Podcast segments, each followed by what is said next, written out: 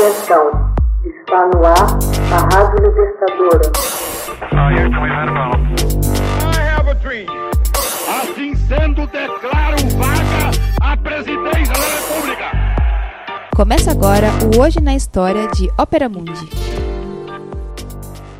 Hoje na História, 10 de maio de 1933. Nazistas queimam um livro de autores judeus na Alemanha. Na noite de 10 de maio de 1933, em Berlim, estudantes nazistas acompanharam, brandindo archotes, dois caminhões repletos de livros da porta de Brandemburgo até a Praça da Ópera. Ali, a despeito do aguaceiro que caía, descarregam o conteúdo dos caminhões e organizam um alto de fé ritual de textos judeus nefastos. 20 mil livros são queimados. Entre os autores de livros atirados à fogueira figuravam Heinrich Heine, Karl Marx, Sigmund Freud, Albert Einstein, Franz Kafka, Stefan Zweig e a biografia do compositor Felix Mendelssohn Bartholdy.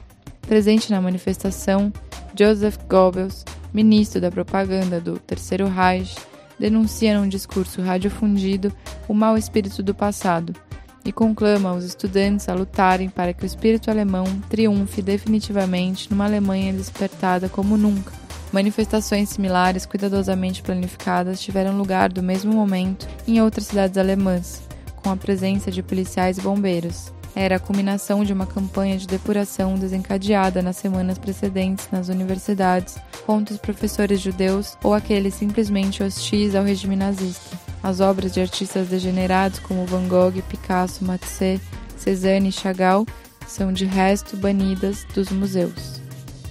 Fabrenung significa em alemão queima de livros.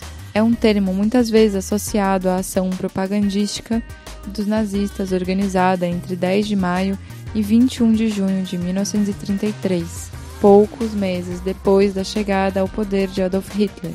Tudo que fosse crítico ou desviasse dos padrões impostos pelo regime nazista foi destruído. Centenas de milhares de livros foram queimados no auge de uma campanha iniciada pelo Diretório Nacional de Estudantes.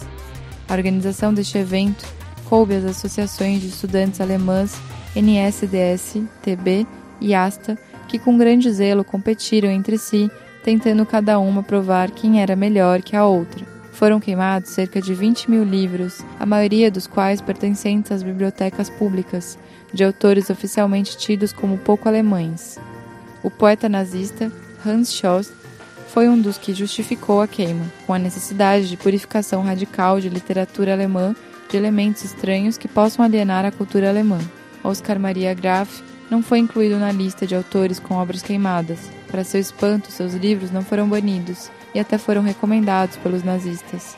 Em resposta, publicou um artigo intitulado Vermesch mich, Queime-me, no jornal de Viena Arbeiter-Zeitung. Em 1934, seu desejo foi tornado realidade e os seus livros foram também banidos. A opinião pública e a intelectualidade alemã ofereceram pouca resistência à queima.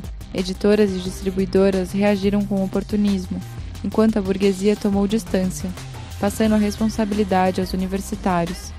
Também os outros países acompanharam a destruição de forma distanciada, chegando a minimizar a queima como resultado do fanatismo estudantil. Entre os poucos escritores que reconheceram o perigo e tomaram posição estava Thomas Mann, que havia recebido o Nobel de Literatura em 1929. Em 1933, ele emigrou para a Suíça e em 1939 para os Estados Unidos. Foi na Faculdade de Filosofia da Universidade de Bonn lhe caçou o título de doutor honoris causa.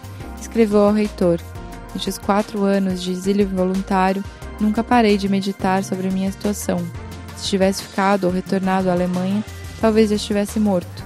Jamais sonhei que no fim da minha vida seria um imigrante, despojado da nacionalidade, vivendo desta maneira. Também Ricardo Rusch reiterou-se da Academia Prussiana de Artes.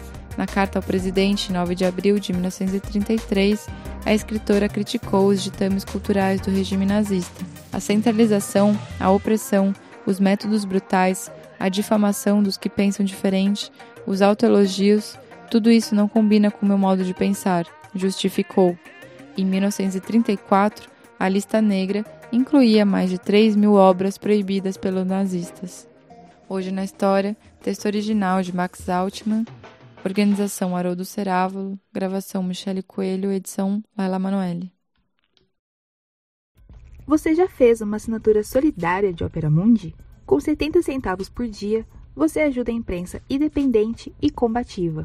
Acesse www.operamundi.com.br/apoio.